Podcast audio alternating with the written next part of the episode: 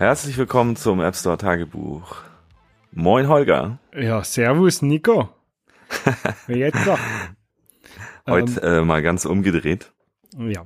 Ähm, ich habe gesehen, es ist ja gerade äh, Oktoberfestzeit ähm, in den Gasthäusern in, in München. Ähm, Richtig. Hier war, hier war bis letztes Wochenende äh, so, so ein Musikkonzertfestival ähm, auf der Reeperbahn. Ähm, das ist zum Glück vorbei, deswegen äh, können wir jetzt aufnehmen, ohne gestört zu werden. Ähm, es gab so ein paar News ne, von, von Apple. Hast du da was von mitbekommen? Ich habe mir die Keynote angeguckt, natürlich. Ich habe sie zwei leider leicht verspätet angeguckt. Ich war an dem Abend ein bisschen beschäftigt und äh, hab's mir dann ein bisschen später angeguckt, musste mich zwingen, nicht in Twitter reinzugucken. äh, hab's mir dann angeguckt.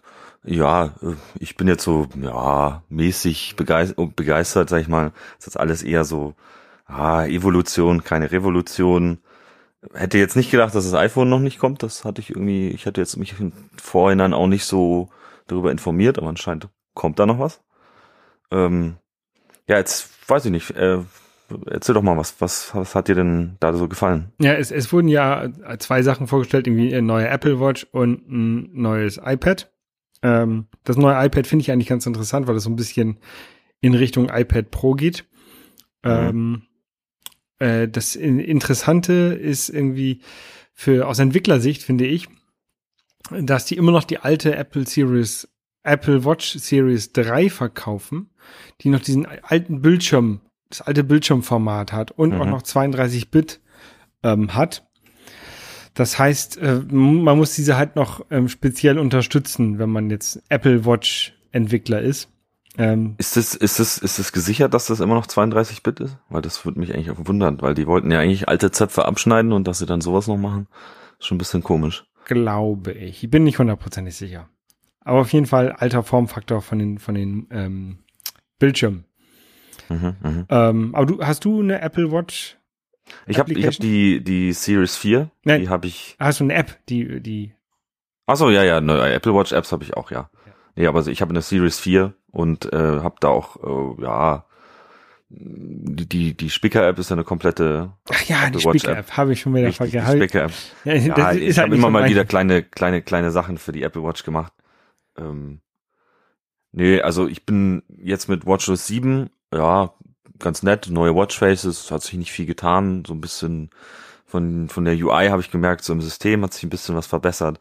Was mich so ein bisschen ärgert gerade, ist, dass die, dass die Batterielaufzeit so massiv runtergegangen ist von meiner. Also die, ich bin immer so mit 50 Prozent habe ich sie abgelegt am Abend. Jetzt momentan bin ich so bei 10 Prozent. Mhm. Ähm, wie alt ist hoffe, die? da kommt noch was. Die ist zwei Jahre alt oder wie alt ist sie? Mm, ja, so ungefähr. Also zwei Jahre alt, das war vorher gut, jetzt ist schlecht. Äh, da, da hat meine Apple Watch, äh, die, die allererste, hat dann auch ungefähr den Geist aufgegeben, so nach zwei Jahren. Also sie funktioniert noch, hält nur halt leider nicht mehr lange durch. Hm, nee, also das hatte ich auch mit meiner ersten nicht das Problem. Die habe ich dann einfach weiterverkauft, weil ich wollte einfach dann eine neue haben. Ich brauchte was Neues zum Entwickeln. Ähm, ja, fand ich also ich musste da eben irgendwie äh, aus, aus ich hab's aus geschäftlichen Gründen, habe ich mir eine neue geholt. Da kann man sich ja immer sowas schön reden. ja. Hast du denn äh, schon die, du hast keine Apple Watch, oder? Ähm, ich habe, wie gesagt, die aller, aller, allererste habe ich noch ähm, irgendwo rumliegen, aber ich trage sie nicht. Ach so, aber die bekommt ja auch kein neues WatchOS. Die bekommt auch kein neues WatchOS, genau. Ja, ja. Und, nee, wir haben den, bei uns in der Arbeit haben wir ähm, auch, da sind wir ja alle irgendwie irgendwie ausge, ausges, äh, ausgestattet mit äh, Watches und, und iPhones. Und da hat mir ein, ein Kollege gezeigt, ah, hier gibt's ja diese Händewaschfunktion. Mhm. Das ist das, äh, die Apple Watch erkennt, dass du Hände wascht, wäscht. Und zwar irgendwie anhand der Bewegung und an dem, äh, ich glaube, ich glaube am Ton. Ja, das genau. Ist ein sehr interessantes Ding, weil äh, du kriegst es so durch die Händewaschbewegung, kriegst du es nicht alleine hin. Erst wenn ein, sag ich mal, Wasserrauschgeräusch wie ein Sch kommt, fängt das dann auf einmal an zu zählen. Und ich bin echt, also es ist echt erstaunlich, wie gut das funktioniert, dass, dies, dass das erkannt wird. Kann natürlich auch sein, dass das damit zusammenhängt, dass meine Apple Watch leer ist. Vielleicht läuft da irgendein Prozess die ganze Zeit, der jetzt äh, hört, äh, ob irgendwie äh, Wasser läuft. Ja, das, sollte ja eigentlich in diesem Zusatzprozessor, in diesem Low, Low Energy Zusatzprozessor drin laufen, so eine Erkennung von, von solchen Mhm. Sachen. Ähm, also, weiß nicht, ob das daran liegen sollte. Also, kann natürlich sein, aber ich glaube nicht. Ich weiß es auch nicht. Ja, also dann fassen wir mal zusammen. Es gab eine neue Apple Watch, es gab ein neues iPad. Ja. Alles ein bisschen besser geworden. Und das war's eigentlich. Und so ein Ja, paar, das war's so, eigentlich schon. so, so Software-Services-Sachen wie Fitness für alle und ähm, so die ganzen Genau, Dienst- Apple die, One. die ganzen Di- Dienste genau zusammengefasst, also ähm, äh, Apple Music und Apple News in den USA und Fitness Mhm. und Arcade und Arcade, genau. iCloud für einen Preis. Ähm, finde ich den Preis tatsächlich, der reicht, also ich finde, das ist nichts für mich, weil es ist zu wenig iCloud-Speicher dabei. Ja, das, also das, da, da war ich auch, also das habe ich, das verstehe ich einfach nicht. Also vor allem, ich bin, ich habe mir, ich habe ja, ich zahle ja jetzt schon den Zehner im Monat für die zwei Terabyte. Das Ich auch. le äh, leider, also ich finde es einfach viel zu teuer. Ich muss ganz ehrlich sagen, 120 Euro dafür. Da hast du irgendwie so, ja, deine Fotos sind immer gebackupt und zwischen allen Geräten gesynkt, ist schon toll, aber es ist halt einfach, ah, es ist, Apple muss da immer irgendwie, naja, deswegen sind sie ja wahrscheinlich auch der, der reichste Konzern der Welt, weil wir sie halt auch immer reicher machen, ne? Ja. Du musst ja halt, ähm, also wie, ich mache das immer, ich kaufe, wenn es immer also Angebote gibt für diese ähm, iTunes-Guthabenkarten. Und gibt's ja häufig so bei, bei EDK für 20% Rabatt. Ah, ja, ja. Dann kaufe ich davon irgendwie für 200 Euro die Karten, pack die Ja. in meinen iTunes-Account rein und davon bezahle ich halt den, den Speicher. Also dann kriege ich den nochmal mit 20% Rabatt. Ja, ja. Weil ich, Ich hoffe, ich hoffe, du mal, du setzt den auch in deine Steuererklärung, ne? Das kannst du nämlich auch absetzen. Oh, da. Ja, klar, natürlich. Das ist, du brauchst es ja zum Arbeiten. Das ist eine- was anders wie Telefon oder sonst irgendwas. Das ist eine gute Idee. Ja, musst du mal mit draufnehmen. Muss ich mir gleich mal aufschreiben. Ähm, ja, ähm, eine Sache, die noch rausgekommen ist, relativ spontan für Entwickler, äh, aus Entwicklersicht, ähm, ist iOS 14. Hast du das, ähm, also es, es wurde angekündigt auf der, auf der ähm, Keynote, war es ja nicht richtig, in diesem, in diesem Vorstellungsvideo, Apple Event. Ähm, ja, und hier ab morgen gibt's dann iOS 14 für alle. Ja, war ein Ähm, bisschen so, ja, hm. Normal, Es war auf jeden Fall sehr kurz. Ich habe auch die ganze Twitter-Community hat schnell aufgeheult und hat gemerkt so, oh, wie, was morgen? Äh, okay, ich bin noch nicht fertig. Weil so in den letzten Jahren oder aus den letzten Jahren hat man, weiß man so ungefähr, ja, okay, wenn die Kino kommt, hat man noch so ungefähr eine Woche Zeit. Ja, dieses Jahr kommt, kam der Tritt von Apple und äh, der hat gesagt, nee, morgen. Genau, norm normalerweise kommen, bekommen die Entwickler den, den Golden Master. Das ist quasi die finale Version. Ähm, eine Woche vorher oder zwei Wochen vorher können damit dann ihre, ihre Apps äh, entwickeln und in den App Store hochladen, um dann zum ersten Tag, ähm, wenn, wenn alle anderen äh, das neue iOS bekommen, ihre, ihre neuen Apps, die neuen Funktionen vom iOS benutzen, gleich im Store zu haben. Ähm, und dieser, diese Woche Zeit, die man sonst hat, ist irgendwie auf den Tag geschrumpft. Ja. Nee, also da haben, wie ich schon sagte, dass die, dass die Entwickler-Community gut, Apple und die Entwickler-Community sind ja eh nicht so ganz gut dran, gerade drauf zu sprechen und dann macht halt Apple nochmal so einen Move, ist halt nicht cool. Also Nee. für mich persönlich jetzt nicht so das Problem, weil ich jetzt, ja, ich habe was in der Pipeline, aber ich bin noch nicht fertig. Ich nutze jetzt nicht wirklich iOS 14 Features, deswegen ist es jetzt nicht wirklich wichtig. Ich habe für meine NFC-App habe ich ein kleines Widget gebaut. Ja, ist kann ich, ich glaube die die die User, die es haben, die können auch noch äh, ein bisschen ein paar Tage drauf warten. Ja. Ich muss, ich bin noch am Arbeiten. Das ist immer Was macht das Widget? Also man, man, kann Nee, es ja nicht, man, man kann es ja nicht nur anklicken und dann geht die App auf. Vielmehr, also User Interaction geht ja nicht Richtig, ich hatte ja vorher auch schon so ein Widget. Das Widget macht die App auf und startet das Scannen des NFCs. Also sozusagen, dass du, ich habe, da hat mich auch ein User angeschrieben, dass er sowas gerne hätte. Das ist aber schon vor längerer Zeit. Es gab ja vorher schon Widgets, die halt da so in der in der Seitenleiste äh, Leiste vom Homescreen immer waren, weißt du, wenn man nach Today View, nee, wie heißt das? Ja. Genau, da. Da waren ja auch schon Widgets und der hatte mir gesagt, er benutzt äh, meine App dazu, um Shortcuts aufzurufen, um sich eine, um diese ganze Home-Automation, die mit den, ich glaube ab iPhone 8 oder wie auch immer, ich weiß es nicht genau, es gibt noch iPhones, die diesen Back NFC Background Mode nicht haben und dadurch auch diese Automation nicht können, mhm. so dass er seinen Homescreen einmal oder sein, sein Lockscreen einmal nach rechts wischt, sofort auf das Widget kommt, draufdrückt, die App sich öffnet und sofort gescannt wird, so dass er sich, sage ich mal, eine Swipe One-Tap Home Automation bauen konnte. Okay. Genau. Ja. Das ist sehr cool. Ist, aber das ist auch schon so ein bisschen ein, ein, Nerd, ein Nerd, der das sowas macht, ne? Also richtig, glaub, genau. Das, das ist jetzt kein Alltags-User. Aber vielleicht ist das bei, bei NFC-Sachen sowieso hauptsächlich. Also ich glaube nicht, dass meine Eltern NFC-Tag-Lesegeräte bräuchten. Mm. Es, es würde, wenn sie es verstehen würden und, und, und benutzen würden, wäre es vielleicht an einigen Stellen ganz nett für sie. Aber ich glaube nicht, dass sie selber auf die Idee kommen würden, hey, ich kaufe mir mal NFC-Tags und klebe die überall hin und benutze die. Ja, nee, also ich, also ich habe ich hab gehört, was, was Leute zum Beispiel machen, ist, dass sie, weiß ich so, so Lagerhaltung damit machen, irgendwelche Sticker auf irgendwelche Boxen kleben und dann da drauf schreiben, was drin ist. Mhm. Ich habe gehört, dass es beim Geocaching benutzt wird, dass du irgendeinen Geocache findest und dann den Dings abscannst und dann ja, kannst du halt auch mit dem QR-Code machen, aber wenn du halt nachts geocachen gehst, dann ist halt QR-Code auch schlecht oder so. Ja. ja, also. Ja, ist schon ganz cool. Ja. Ja, ähm, ich habe tatsächlich unser letztes Gespräch, da haben wir ja so ein bisschen über Finanzierung gesprochen. Mhm. Ähm, und ich habe da noch ein bisschen was, habe da sehr nochmal drüber nachgedacht und auch ein paar Sachen tatsächlich geändert. Und zwar, ähm, ich habe meine Stadion-Kompass-Uhr, äh, Stadion-Kompass-App Open Source gemacht. Mhm, mhm, ähm, ich hatte ja schon mal da äh, was geändert. Also die war ursprünglich mal zu, zu kaufen für einen Euro, hat eine Person gekauft, also war nicht wirklich sehr erfolgreich. Ähm, dann war die, ähm, habe ich da ähm, Google Advertisements reingeklebt.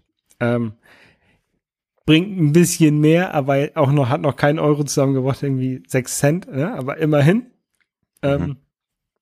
Und jetzt habe ich gedacht, jetzt macht die ist, die ist tatsächlich immer zu jedem Saisonwechsel sehr viel Arbeit, weil ich halt immer die ganzen, die ganzen Teams pflege und, und welches Team ist in welcher Liga. Ähm, das, da habe ich eigentlich keinen Bock mehr drauf. Und dann habe ich gedacht, jetzt mache ich sie Open Source ähm, dann vielleicht, ich glaube nicht, dass da jemand dran mitarbeitet, aber theoretisch könnten dann Leute da mitarbeiten und die Teams pflegen. Ähm, und wenn nicht, vielleicht lasse ich sie irgendwann sterben. Mal gucken. Ja. Hm. Ähm, aber das ist eine Sache, äh, der Link zum GitHub, der ist äh, in unseren Shownotes zu finden. Ähm, und Könnt ihr jetzt alle sehen, was der Holger verbrochen hat. Ganz genau. Es ist, es ist nicht unbedingt schöner Code, aber es funktioniert.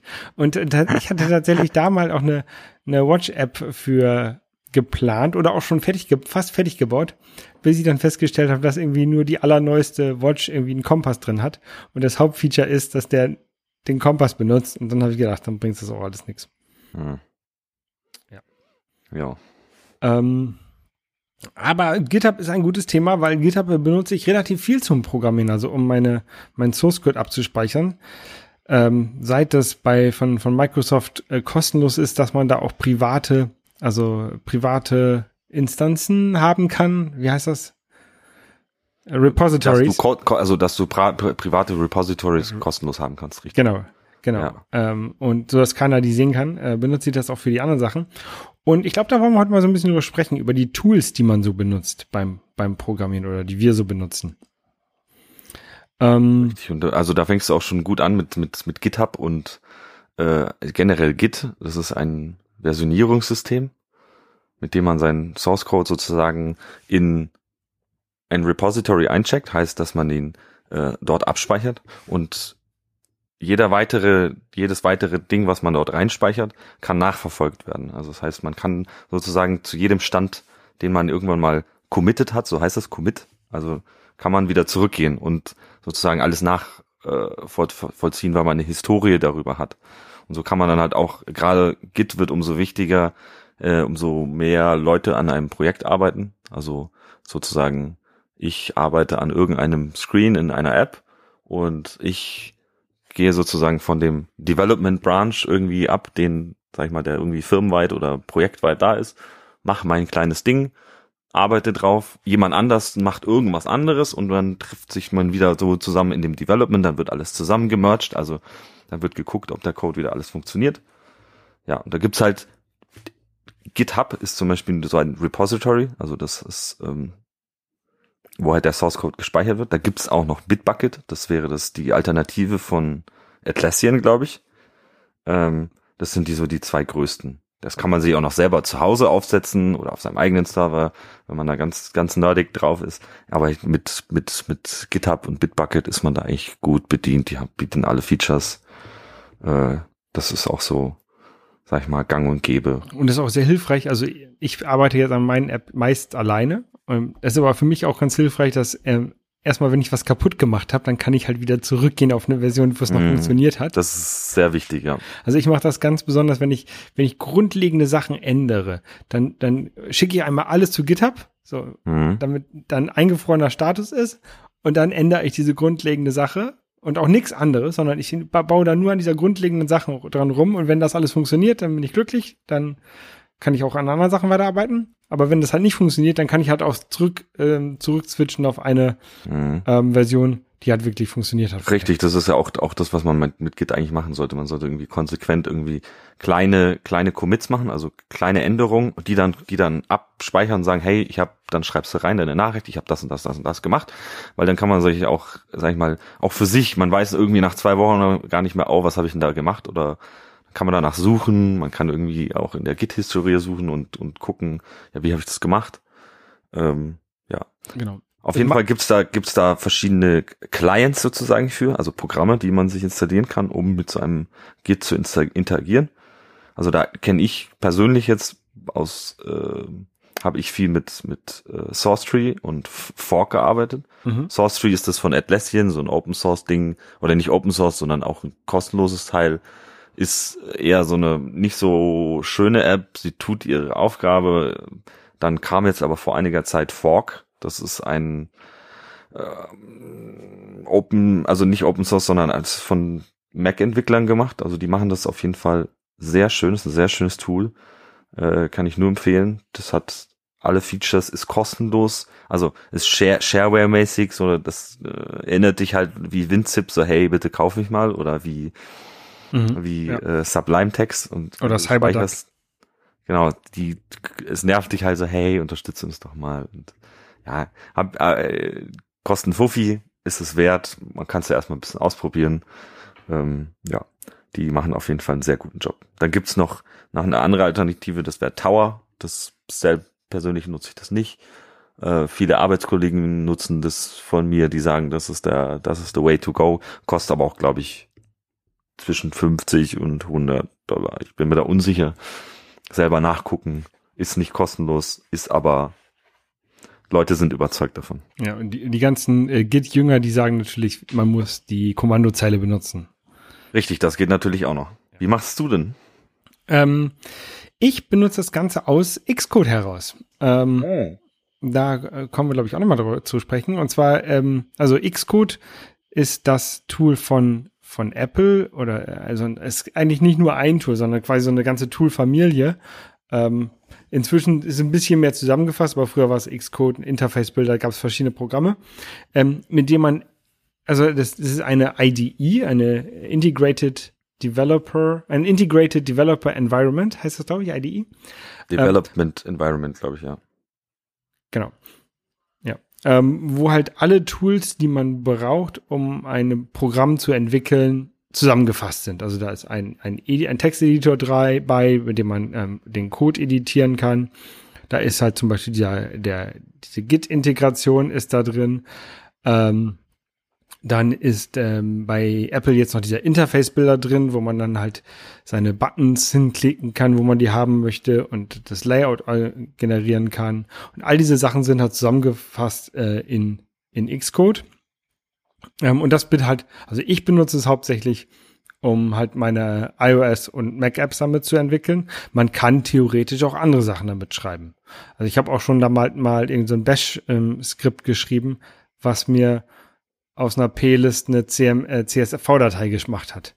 Ähm, so machen kann man alles damit. Man kann auch ein Buch damit schreiben, aber ob es man sagen, genau, genau. ähm, das ist das ist vielleicht sowieso nochmal eine Sache, die man sagen kann. Ähm, man muss sich halt überlegen, was man eigentlich machen möchte, und da muss man sich halt die richtigen Tools dafür raussuchen. Also wenn ich jetzt ein, ein Spiel programmieren möchte für für ein Apple TV und das vielleicht auch irgendwann mal auf die PlayStation bringe, dann ist es vielleicht nicht unbedingt das Sinnvollste, das Ganze mit Xcode zu machen. Mhm. Sondern dann ist es vielleicht das Sinnvollste zu übergucken, zu gucken, was ist so plattformübergreifend da, ähm, womit man Spiele macht, zum Beispiel Unity.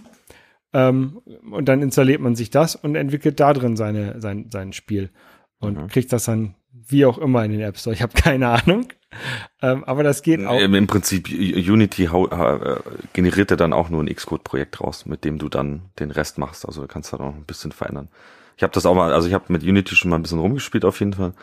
Äh, was damit wirklich produktiv rausgebracht habe ich noch nicht. Ist jetzt auch schon ein bisschen länger her, dass ich damit gearbeitet habe. Aber an sich, also wenn man ein Spiel machen will, sollte man sich stark überlegen, es damit zu machen. Es ist halt was ganz anderes als ähm, Xcode. Mhm. Es ist eine andere Sprache, die man benutzt. Ähm, aber für Spiele auf jeden Fall, sag ich mal, the way to go. Äh, was man noch beachten sollte, ist auf jeden Fall mit Unity und Unreal Engine, die wollen auch irgendwann Geld haben. Ich glaube, ab einem gewissen Jahresumsatz. Also ich glaube, das sind aber dann so 20, 30.000 Euro, die man dann irgendwie mit so einem Spiel macht dann läuft aber auch ein Spiel schon gut. Also dann kann man, dann kann man glaube ich, jeder gewillt auch sagt, okay, dann gebe ich auch noch was dafür ab. Aber die wollen auch irgendwann Geld dafür sehen. Genau. Mit, mit ähm, Unity, wenn man das zum Beispiel benutzt für ein Spiel, kommt äh, auch für den Mac ähm, Visual Studio von Microsoft, was man halt sonst benutzt, um zum Beispiel Windows-Apps zu schreiben. Äh, mhm. Auf Windows. Ähm, in der Sprache C-Sharp schreibt man da. Ähm, Sprachen tatsächlich äh, Programmiersprachen ist nicht ganz so wichtig, tatsächlich. Würde, würde, würde ich jetzt mal behaupten. Ich als, ähm, ich will nicht sagen Anfänger, aber Amateur. Ähm, mhm. Weil im Grunde genommen tun sich die gar nichts. Also natürlich, wenn man jetzt sagt, Assembler gegen, gegen ähm, Swift, ne, das ist so eine, eine ganz basic Sprache gegen was, ähm, eine, eine, eine High-Level-Sprache, ist ein Unterschied. Aber diese ganzen High-Level-Sprachen, ob es jetzt C-Sharp, Swift, Kotlin ist, Mhm. Also da, haben, da gibt es kleine Unterschiede, aber das hat man nach, nach ein, zwei Tagen auch raus. Was da der Klar, die, die, die, die, die Sprachen, die, Leute, die die Sprachen entwickeln, die, die, äh, sag ich mal, kommunizieren ja auch untereinander und ah, und dann hat, hat die, die eine Sprache das neue Konzept irgendwie rausgebracht und dann denkt sich jemand anderes, ah, das finde ich auch cool, das will ich in meiner Sprache auch haben. Ähm, ja, aber wenn wir jetzt auch so grundsätzlich über Sprache reden, also wenn man mit Programmieren anfangen will, müsste man ja eigentlich auch erstmal überhaupt lernen oder verstehen, was objektorientiertes Programmieren ist. Also das ist ja so ein, eigentlich so ein, so ein Grundding. Also so funktionieren ja diese modernen Sprachen alle. Mhm. Das ist jetzt, ich glaube auch zu viel zu, zu, zu, äh, für diesen Podcast, um da jetzt direkt darauf einzugehen, was überhaupt Objekt, objektorientiertes Programmieren ist.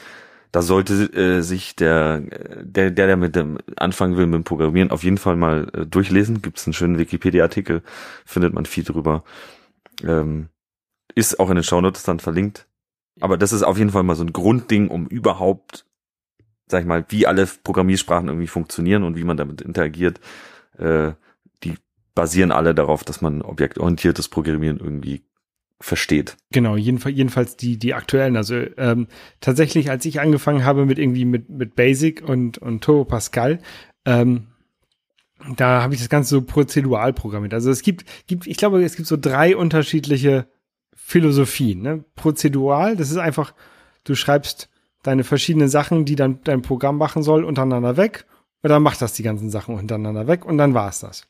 Mhm. Funktional ist, das, das ruft mal eine andere Funktion aus und sagt hier, ich hätte gerne mal die Funktion Quersumme bilden, ne? Und dann ähm, kriegt ihr halt das Ergebnis von der Quersumme bilde, bilden zurück. Und bei objektorientiertes Programmieren, da weiß dieses Pro eigentliche Programm gar nicht so viel, sondern da sind es die, die Objekte, die halt verschiedene ähm, Funktionen und, und, und sowas beinhalten und, und Status dann. Also bei einem Spiel zum Beispiel, du hast ein Objekt Level und das Level ist halt da und das weiß, wie es aussieht vielleicht und das weiß, wo, wo, wo ein Baum ist. Ähm, aber das weiß nichts über den Spieler. Und dann hast du ein Objekt Spieler, das mhm. weiß, wie es schießen kann, das weiß, wie es rumlaufen kann, aber das weiß nichts über den Gegner. Und dann hast du ein Objekt Gegner, der weiß, wie er aussieht und was er machen kann, aber der weiß halt nichts über das Level. Und dann gibt es ein Objekt Spielwelt und das packt halt so diese drei Objekte zusammen und sagt so, und jetzt macht mal, was ihr könnt und guckt mal, gucken wir mal, was passiert. Ähm, Aber da, da muss ich auch noch sagen, da muss man bedenken, dass eine App machen und ein Spiel machen auf jeden Fall noch was ganz anderes ist. Also, also ich habe das selber schon gemacht und probiert und muss sagen, dass ich beim Spiele entwickeln, muss man, kommt man in ein anderes Mindset, man muss anders denken, man muss anders irgendwie das, es ist, also ich finde, ich finde, ich finde, es ist eine, eine, eine andere, nicht vielleicht eine höhere Kunst, aber eine andere Kunst, die, die, wenn man das erlernen will, äh, ich glaube, wenn man dann mal ein Spiel machen kann, dann tut man sich erstmal schwer, wie man eine App macht und umgekehrt. Also, ja. Ja, ja. Aber dieses objektorientierte, äh, objektorientierte Programmieren ist halt auch sehr wichtig, ähm, weil du beim iPhone zum Beispiel, du hast, äh, hast ähm, verschiedene Klassen, du hast halt die Anzeige, die halt Sachen anzeigt, den, den, den View-Controller und du hast halt das Objekt, was angezeigt wird. Und ja. da musst du halt auch schon wirklich überlegen, dass du nicht zu viel Logik, also kein, oder eigentlich keine Logik in den View-Controller packst, der halt Sachen nur anzeigen soll. Ähm, ja, da gibt's aber auch, da, da gibt's ja auch gerade so diesen, man, es gibt ja dieses, das MVC-Pattern, das heißt Model View Controller, das ist so eigentlich das, wo, sag ich mal, jahrelang von Apple irgendwie gepusht wurde. Und jetzt passiert mit Swift UI ja eigentlich die, die Transition auf MVVM, das nennt sich Model View View Model. Okay. Wo man dann, sag ich mal, äh, ein, ein, eine, seine Klasse dazwischen hat, die, die, ähm, sagt, wie sich der View verhalten soll. Also ich glaube, das wird jetzt auch. Das wird jetzt genau. Wir gehen rein. tief rein, genau. Ja, das ist. Wir müssen also da auf jeden Fall die Dinge mal irgendwie vielleicht auf Wikipedia angucken, Model View Controller, Model View View äh, MVVM und so weiter.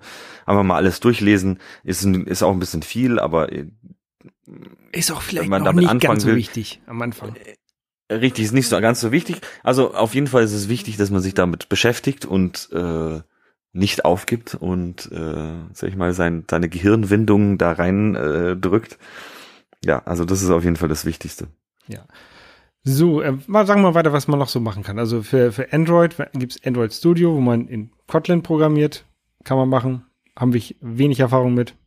Ich habe mal Ich habe damit Erfahrung, also jetzt nicht mit, nee, mit Android-Programmierung schon. Ich mache es im Arbeitskontext auch, benutze ich Android Studio das ist immer so, als iOS-Entwickler ist man da so ein bisschen immer so, äh, Android Studio und äh, das ist immer dann so, der, der, der Mac fängt dann immer an, das Fliegen an, weil der Lüfter angeht und so. Aber ja, weil ich halt auch Cross-Plattform-Geschichten mache. Aber ja, also es ist auf jeden Fall, Android Studio ist the way to go, wenn man Android-Programmierung machen will. Ja. Ähm, genau. Dann, ähm, wenn man eine Webseite programmieren möchte, reicht manchmal schon ein einfacher Texteditor, also ich programmiere tatsächlich mein PHP in einem einfachen Texteditor. Ähm, Warum machst du denn keinen kein Visual Studio Code? Kennst du das? Nee. Das ist ja, was du vorhin gesagt hast, Visual Studio ist ja das von, von, von Microsoft, da gibt's ja Visual Studio Code, das hat bestimmt auch äh, PHP-Funktionen und Code-Highlighting und so. Ja, also Code-Highlighting, ich benutze TextMate, ähm, das hat auch Code-Highlighting, aber ja. viel mehr mache ich halt auch nicht mit.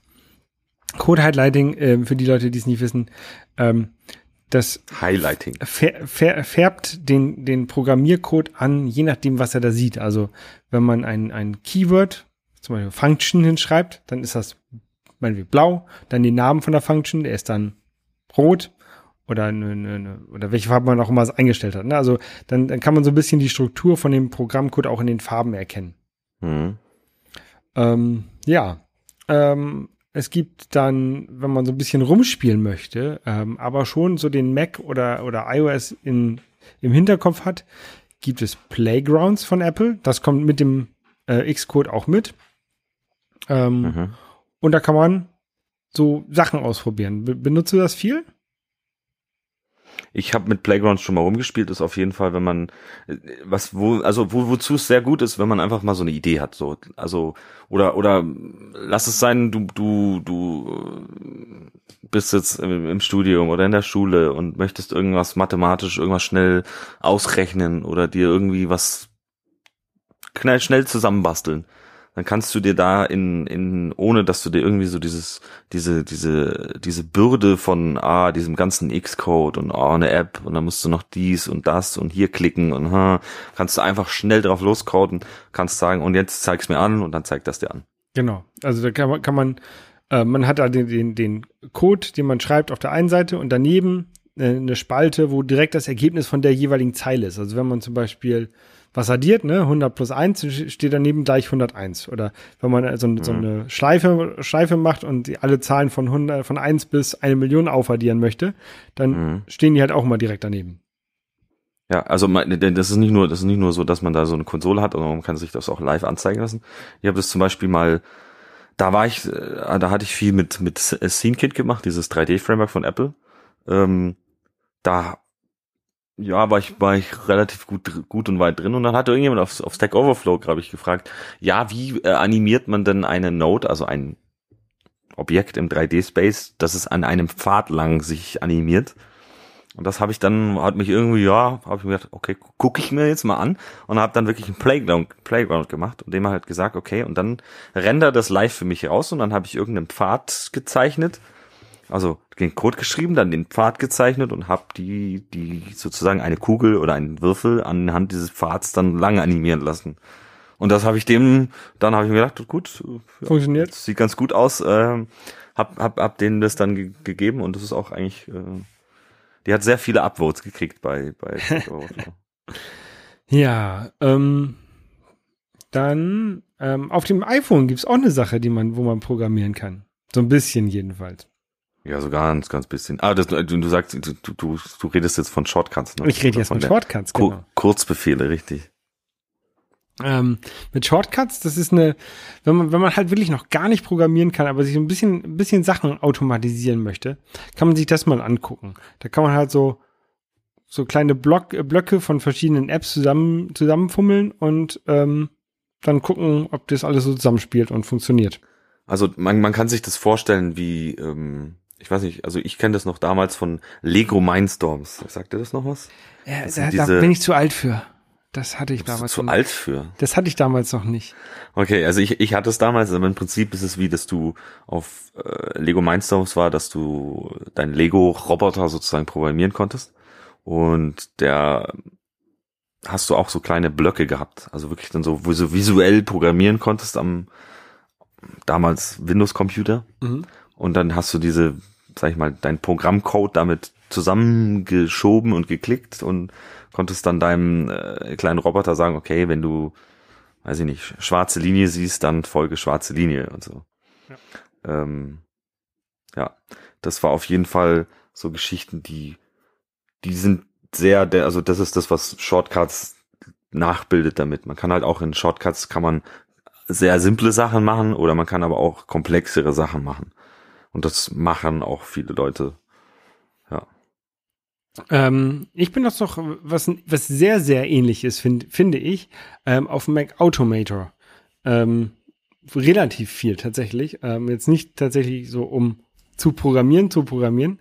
Ähm, aber ähm, zum Beispiel, ich habe heute irgendwie äh, 30 verschiedene Bilder ähm, erstellt und die haben sie waren dann alle äh, falsch benannt und dann habe ich mir in Automator was zusammengeklickt, was die alle umbenannt hat. Ähm, also da kann man Mhm. auch so visuell programmieren. Da kann man, also gibt es in der Seitenleiste verschiedene Objekte, zum Beispiel nach Dateien fragen und dann alle Bilder rausfiltern und dann alle Bilder umbenennen nach diesem Schema und dann drückt man Play und dann sind die alle umbenannt. Ähm, und solche mit, mit, man kann das auch Ganze tatsächlich als ab, abspeichern oder als, als so ein, so ein äh, Workflow abspeichern. Ähm, und das ist so zum, zu dem ein, in Einstieg in, dies, in die Denke von, vom Programmieren vielleicht auch ganz interessant, so zu sehen, Mhm. okay, zu überlegen, okay, was, was passiert an jedem einzelnen Schritt ähm, und was ist dann sinnvoll, was ich dann benutzen könnte als nächstes. Hm. Nee, aber jetzt noch dann, äh, äh, sag ich mal, abschließend zu dem ganzen Thema auf jeden Fall muss man auch, weil wir jetzt gesagt haben, okay, man macht, man entscheidet sich für eine Plattform. Da gibt's ja dann noch auch noch Geschichten, dass man Cross-Plattform machen kann. Also das sind sozusagen, dass man einmal Code schreibt und dass man mehrere Plattformen damit bedient. Also Hat wenn ja du zum der, der Holger vorhin schon angeschnitten mit mit Unity, dass man sagt, okay, macht ein Spiel fürs iPhone. Da mit Unity kann man wirklich ein Spiel fürs iPhone, für die PlayStation, für Nintendo, für da kann man für alles äh, das rauslassen. Man schreibt das einmal, man muss es vielleicht dann plattformspezifische Anpassungen noch machen, aber im weil Prinzip PlayStation man- hat hat einen anderen Controller als ein iPhone. Ne? Das muss man halt die, die Controls beispielsweise anpassen oder verschiedene Module entwickeln. Aber ja, ja. das eigentliche Spielprinzip ist quasi das gleiche. Richtig. Und das gibt's halt auch noch, sag ich mal, jetzt im mit, mit Mobile-Entwicklung, wenn es nicht um Spiele gibt, gibt es verschiedene Frameworks sozusagen. Die, sag ich mal, die größten sind ist zum Beispiel das von Microsoft, das nennt sich Xamarin.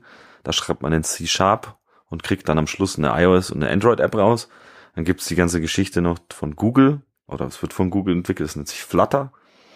Das ist auch, da schreibt man in Dart und das ist dann aber auch eher so Swift UI-mäßig, dass man so Components baut, die zusammensteckt und ja, am Schluss dann halt auch seine App rauskriegt. Dann gibt's noch andere Geschichten wie React Native, Native Script, Ionic, die dann mit Angular und TypeScript man schreibt. Also TypeScript ist sozusagen eine, eine Verbesserung von JavaScript. Also wenn man TypeScript schreibt, dann wird das transpiled auf JavaScript. Aber muss ich noch dazu sagen, es ist alles, wenn solche Apps kennt man bestimmt, das sind dann die Apps, die sich auf dem iPhone so ein bisschen anfühlen wie so ein Fremdkörper. Mhm. Ähm, da ist es halt die Kunst des Entwicklers, das nicht so wie ein Fremdkörper aussehen zu lassen. Das kriegt man, also ich habe selber NativeScript schon mal benutzt. NativeScript ist so ein Framework, in dem man auch in TypeScript schreibt, aber das dann nativ, also man muss, man erstellt sozusagen, oder es werden sozusagen Komponenten erstellt, mit dem man dann, die dann über TypeScript angesprochen werden oder über, über, über die Skriptsprache angesprochen werden und deswegen sieht's nativ aus, ist aber nicht nativ. Man muss, man muss immer, man muss immer überlegen, wenn man sowas macht, okay, man kommt dann in so eine Sprache rein, man ist dann in TypeScript zum Beispiel, aber man kommt dann in Probleme rein, wenn man sagt, okay, jetzt habe ich das, aber plattformspezifische Problem dass man dann keine Ahnung davon hat, wie das auf der Plattform funktioniert und dann steht man vor einer Riesenwand und dann muss man das auch noch lernen und es ist immer ein bisschen schwierig. Also ich, wenn man alleine an sowas dran ist und es ist eine kleine App, sag ich mal, ich will irgendwie äh, eine Rezepte-App oder einen kleinen äh, irgendwas Client, der irgendwas Kleines, dann ist das vielleicht eine Überlegung, die man treffen sollte, weil damit kann man auf jeden Fall dann viele Leute bedienen und man hat eine Codebase, die man bearbeitet. Ja, ja, ja. Ich finde, so, solche, ne, du hast schon so richtig gesagt, das fühlt sich wie ein Fremdkörper an. Mhm. Ähm, also bei, bei Spielen ist das tatsächlich nicht so schlimm, finde ich, weil mhm. Spiele immer so eine, ihre eigene UI haben. Ne? Ja. Ähm, ob du jetzt, keine Ahnung, so Mittelalter Buchstaben hast oder Science-Fiction-Buchstaben und, und Felder. Ja. Das ist ja immer ihre eigene UI. Aber gerade so bei Anwendungsprogrammen, da finde ich es halt schön, wenn eine iPhone-App sich auch anfühlt wie eine iPhone-App. Ja, das, also das, das kriegt man halt mit NativeScript einigermaßen gut hin. Das, und auch Flutter hat das auch, glaube ich. Also die, die, diese Framework-Entwickler wissen selber, dass das immer so ein Problem ist und da arbeiten die auch dran, dass das besser wird. Ja. Was, was mir häufig passiert ist, dass ich irgendwie ein Problem habe. Also ich, ich, ich bin jetzt, ich programmiere jetzt hauptsächlich nativ in Xcode mit, mit Swift für iPhone und Mac. Und wenn ich dann irgendwie Probleme habe und ähm, das, was man natürlich heutzutage als erstes macht, äh, googeln und dann landet man eigentlich immer auf den gleichen Seiten. Ne? Ist dir das auch schon aufgefallen? Also es gibt ja, so eine Handvoll, also ich, Handvoll Seiten, wo man drauf landet. Gibt man die richtigen Keywords an, dann kommen sofort Stack Overflow. Das hast du ja bestimmt genau. auch schon mitbekommen. Genau, Sta Stack, ja, Stack Overflow ist eigentlich, Stack Overflow ist eigentlich, äh, sag ich mal, das Frage-Antwort-Portal für den äh, Hobby bis äh, versierten Programmierer. Also dort ist reger Austausch über Programmierfragen. Dort tausche ich mich viel mit anderen Entwicklern aus. Auch wenn ich irgendwie an meine Grenzen komme und merke, ich komme nicht weiter, ich finde keine Antwort, dann kann man da immer seine Frage reinstellen. Es wird sich fast immer jemand finden, der sich für ein paar imaginäre Punkte im Internet, äh, sag ich mal, den Hintern aufreißt und dir dabei hilft. Was eigentlich immer echt cool ist, ist finde ich. Und ja, man teilt halt sein Wissen und das ist das ist äh, was auf jeden Fall sehr cool ist und man sollte da auch, also ich finde, da teilnehmen ist auf jeden Fall wichtig, weil ja. allen ist dadurch geholfen irgendwann. Manchmal, manchmal kommt, findet man, kommt man auf so Probleme, also da hat man ein Problem, Google danach, landet auf Stack Overflow, hat, beschreibt jemand genau das Problem, was man hat. Exakt perfekt, ne? Man liest mhm. so weiter und, und steht unten drin, ah, never mind, ich hab's hingekriegt. Danke, tschüss. Ja, genau. Und das, das heißt, dann, das, hallo, das wie hast du es hingekriegt? Dann. Sag mir, wie hast du es hingekriegt? Ja, genau. Und dabei kann man auf Stack Overflow seine eigene Frage beantworten. Was ich auch oft schon gemacht habe, weil ich gemerkt habe, ah, ich habe irgendwie die Frage gestellt, zwei, drei Tage kam nix. Ja, ja und dann habe ich es irgendwie selber hingekriegt und dann habe ich es mir selber beantwortet. Und ja, die, der nächste, der auf die Frage kommt, hat eine Antwort. Genau. So, Und du kriegst dann halt auch noch äh, imaginäre Punkte von irgendwelchen Leuten, die sagen, ja, cool, Upvote. Genau, für den, für den, der das nächste Mal danach gegoogelt hat. Ähm, tatsächlich eine gute äh, oder eine, eine einigermaßen gute Anlaufstelle sind auch die Dokumentation von Apple. Also jetzt, ich kann jetzt nur über iOS und, und Mac ähm, sprechen. Ähm, aber wenn es halt da ähm, Fragen gibt, oder wenn, wenn ich halt eine Frage habe, dann gucke ich auch häufig zuerst mal danach. Also wenn ich jetzt, keine Ahnung, beim äh, ich weiß nicht, View-Controller wissen möchte, was ich da benutzen kann, dann, dann gucke ich da im, im View-Controller und dann stehen halt die ganzen Funktionen, die Apple äh, zur Verfügung stellt, die ganzen APIs ähm, und auch welche, Mhm. welche Parameter notwendig sind, welche optional sind, was man da eingeben kann. Ähm, manchmal, wenn man Glück hat, ist noch so ein bisschen Beispielcode dabei, wie es benutzt wird. Hm. Ähm, das ist immer ganz praktisch, finde ich. Also das ist auf jeden Fall auch wichtig, dass also es, man findet auch bei den, den Apple Devel- Developer Dokumentation findet man auch viel Sample Code. Also wie sie eine Technologie, die sie oder ein Framework, das sie anbieten mit einer Technologie, die man, die sie dann so beispielmäßig implementieren. Meistens ist es eher so sehr basic, was sie machen, aber sie zeigen, okay, wie man es benutzt. Mhm. Ähm, du sagtest jetzt, du guckst nach, ja, man muss immer vorsichtig sein, gerade bei neueren Sachen steht dann immer sehr, sehr kurz und sehr knapp was drin, wenn, wenn man Glück hat überhaupt. Vielleicht steht auch gar nichts drin und dann hat man Pech gehabt. Äh, passiert da leider auch, dass dann halt einfach, ja, wahrscheinlich bei Apple auch aus Zeitdruckgründen einfach niemand dafür abgesetzt wurde und hier äh, schreibt mal Dokumentation. Ähm, muss halt auch alles gemacht werden. Dauert dann halt irgendwie, kommt dann vielleicht ein paar Monate später, kommt dann die Dokumentation, bis dann, sag ich mal, das Internet schon herausgefunden hat, wie es eigentlich funktioniert. Ja. Bei, bei Apple gibt's noch mal die Videos von den ganzen ähm, WWDC-Sachen noch dazu. Also Richtig, wenn- das ist auch, auch eine sehr gute Ressource. Genau, wenn, wenn das Doofe bei so Videos ist, die gehen dann mal eine Stunde und dann ist die Information irgendwo in der Mitte, die man haben möchte. Ähm, aber wenn halt gerade irgendwie was Neues rausgekommen ist und man möchte sich damit besch be Mhm. be beschäftigen und überlegt, ob das vielleicht für seine App ganz hilfreich ist, dann ist es gar nicht so schlecht, sich auch mal so ein Video anzugucken.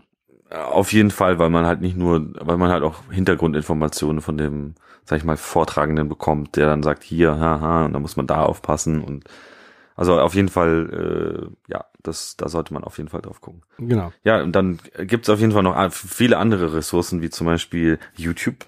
Mhm. Da findet man auch, da kann man, tippt man ein und man kriegt, äh, sag ich mal, ein Tutorial zu jedem hier, wie mache ich, wie baue ich baue ich irgendwas, Candy wie mache ich das, wie baue ich Candy Crush nach, wie baue ich Flappy Bird, wie mache ich das und das.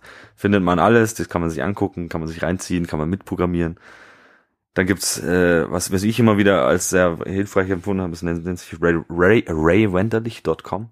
Ist findet man sehr viel dazu, auch wenn man, das ist so nach Stack Overflow, wenn man irgendwas eingibt, kommt das oft rein. Die haben viel zu iOS an Tutorials immer. Mhm. Und sie haben aber auch mittlerweile Android-Geschichten. Also da kann man vieles machen. Sie machen nicht nur, sie machen auch metamäßig sowas, so dass du irgendwie so Algorithmen lernen kannst oder, äh, weiß ich nicht, verschiedenste Sachen lernen kannst.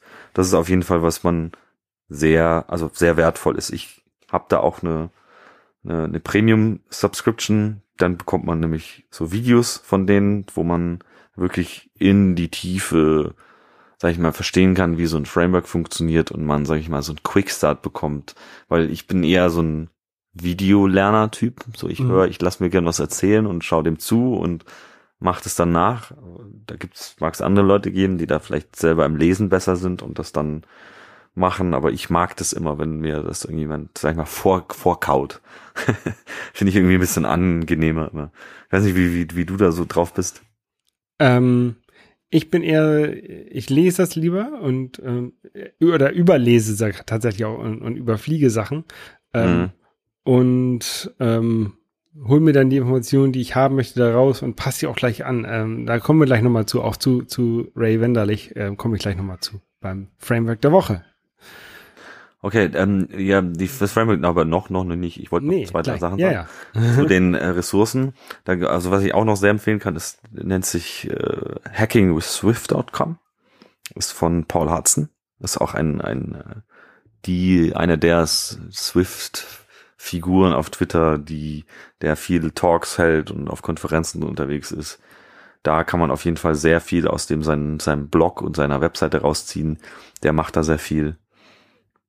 Da gibt's sehr viele Tutorials von ihm, der macht das, der macht vieles kostenlos. Der, seine Webseite ist natürlich immer, er pusht seine Bücher, die man sich auch, sag ich mal, ge, ge, gedankenlos kaufen kann, weil die sind alles sehr gut. Der hat einen sehr angenehmen Schreibstil, der, der kann das auf jeden Fall und der, der äh, arbeitet mit an Swift und ja, also der ist auf jeden Fall ein cooler Typ, kann man sich gerne an reinziehen. Genau, und dann komme ich jetzt noch zum allerletzten in dieser Sektion, dass ich äh, den, das mag ich nämlich sehr gern, das ist der, der Awesome iOS Newsletter.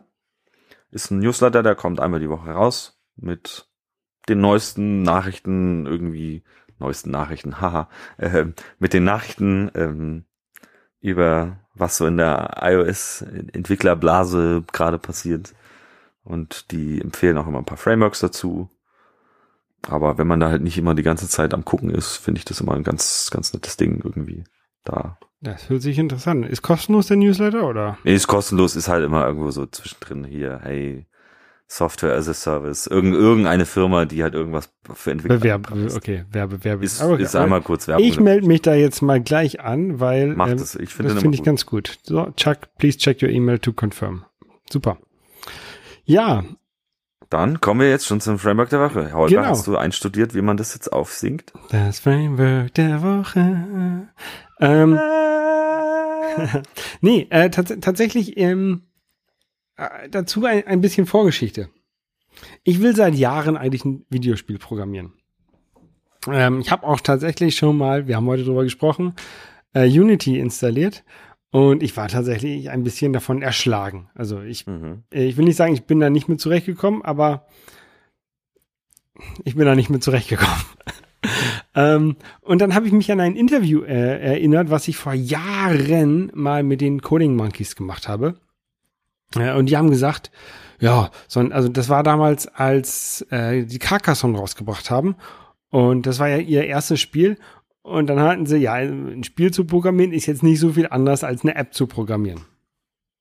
Ähm, und ähm, da, gerade bei so einem Brettspiel, ne, also wir gehen jetzt von so einem Brettspiel aus, ähm, mhm. mag das, mag das sein, weil ähm, das ist relativ strukturiert, es gibt relativ klare, klare Regeln, wo man, was man machen kann. Ähm, das kann man alles relativ einfach umsetzen. Einfach in Anführungszeichen. Ähm, und dann habe ich, hab ich letztens gesagt, okay, ich fange jetzt an, ich programmiere jetzt ein Spiel. Ähm, und ähm, bin dann auch tatsächlich auf Ray Render, äh, Renderlich, Renderlich ähm, gestoßen mal wieder, ähm, auf ein Tutorial, wie man ein Candy Crush Spiel programmiert. Ähm, und meine, meine Frau, die spielt immer Candy Crush. Ähm, und habe gesagt, okay, es kann ja nicht so, nicht so kompliziert sein. Ne? Und habe mir, es ist ein dreiteiliges ähm, Tutorial, habe es mir durchgelesen ähm, und das war nicht so kompliziert. Und habe ich gedacht, okay, ich, ich baue das jetzt nicht nach. Das nachzubauen ist, finde ich, ein bisschen, bisschen langweilig. Ähm, aber ich versuche, die gleichen Sachen anzuwenden, die der angewendet hat, um halt ein Spiel für iOS zu entwickeln. Und ähm, bin somit auf SpriteKit gekommen. Ähm, SpriteKit ist das Framework der Woche. Äh, SpriteKit ist von Apple zur Verfügung gestellt.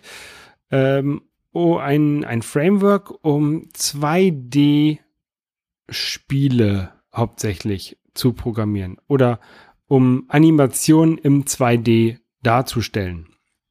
Ähm, man kann verschiedene, ähm, quasi wie man es beim, auch vom, vom alten Nintendo äh, kennt, man hat verschiedene Ebenen, auf denen man Sachen platzieren kann. Eine Hintergrundebene, es gibt eine, eine Sprite-Ebene, ähm, verschiedene Sprite-Ebenen ähm, und kann dann Sachen. Weil, du musst erst mal anfangen, was ist denn ein Sprite? Ein, ein, ein Sprite ist quasi eine kleine Grafik, ein, ein, ein kleines Super Mario ist ein Sprite, der hat dann vielleicht Animationen, die er machen kann, aber er ist eigentlich nur eine Grafik, die erstmal frei rumsteht. Und die kann man halt positionieren und bewegen auf so einer Ebene. Ähm, ja, und damit arbeite ich zurzeit so ein bisschen. Also ich, ich bastel gerade ein 2D-Spiel mit kleinen Bilderchen, die ich zurzeit noch mir aus dem Internet runtergeladen habe, die ich aber irgendwann nochmal äh, nachdesignen werde, weil ich habe jetzt, um halt irgendwas zu haben, halt mir so ein freies Ressourcenpaket runtergeladen mit irgendwelchen lustigen Grafiken, die ich benutzen kann. Ähm, wo ich auch nicht so viel Angst haben muss, falls ich vergesse, eine auszutauschen, nachher gegen eine meiner eigenen Grafiken.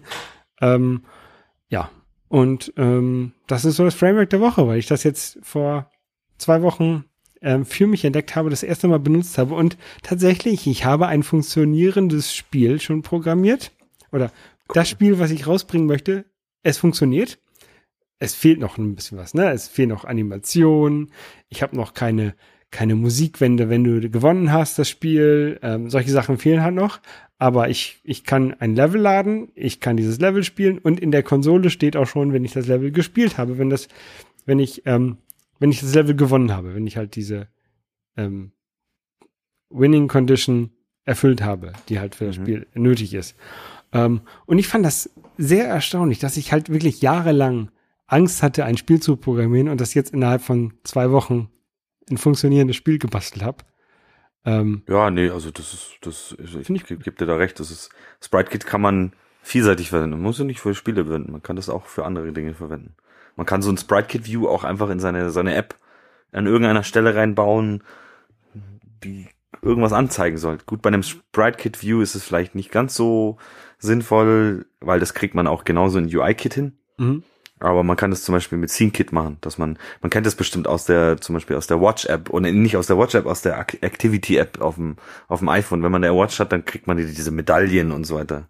Das ist ja im Prinzip dasselbe. Da haben sie auch so ein Scene Kit View rein, dass du so 3D siehst, wie die Medaille sich dreht oder so. Also vielseitig einsetzbar. Genau, und ich, ich fand das halt sehr, sehr cool, ähm, dass es so schnell. Und es war, ich, also dadurch, dass es jetzt ein 2D-Spiel war, das fast in einem, in einem Grid, also es ist nicht Candy Crush, ganz sicher nie, es ist nicht Candy Crush, aber es spielt in einem Grid wie halt Candy Crush. Und dadurch heißt ist halt, es denn Holger Crush? Nee, nein, aber es ist halt sehr definiert. Das, das Spielfeld ist, keine Ahnung, 10 mal 10 Felder groß, ne? Da drin kann sich dein, dein, deine Spielfigur, ähm, kann sich da drin bewegen.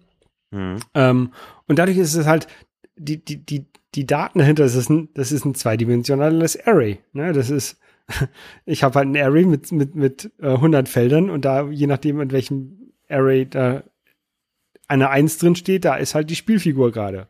Mhm.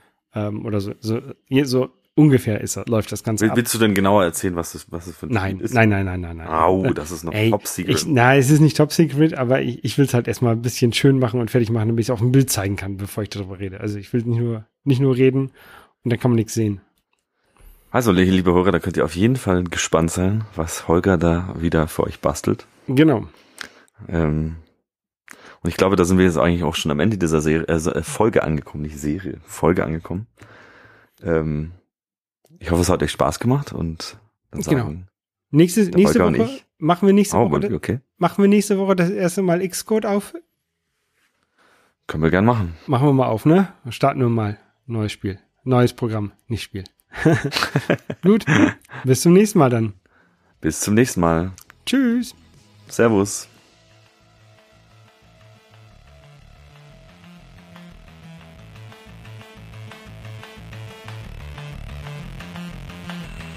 Das App Store Tagebuch ist ein Projekt von Nico und Holger. Die Links zu dieser Sendung wie auch den Link zu dem Intro von Luke Hash findet ihr auf appstore-tagebuch.de.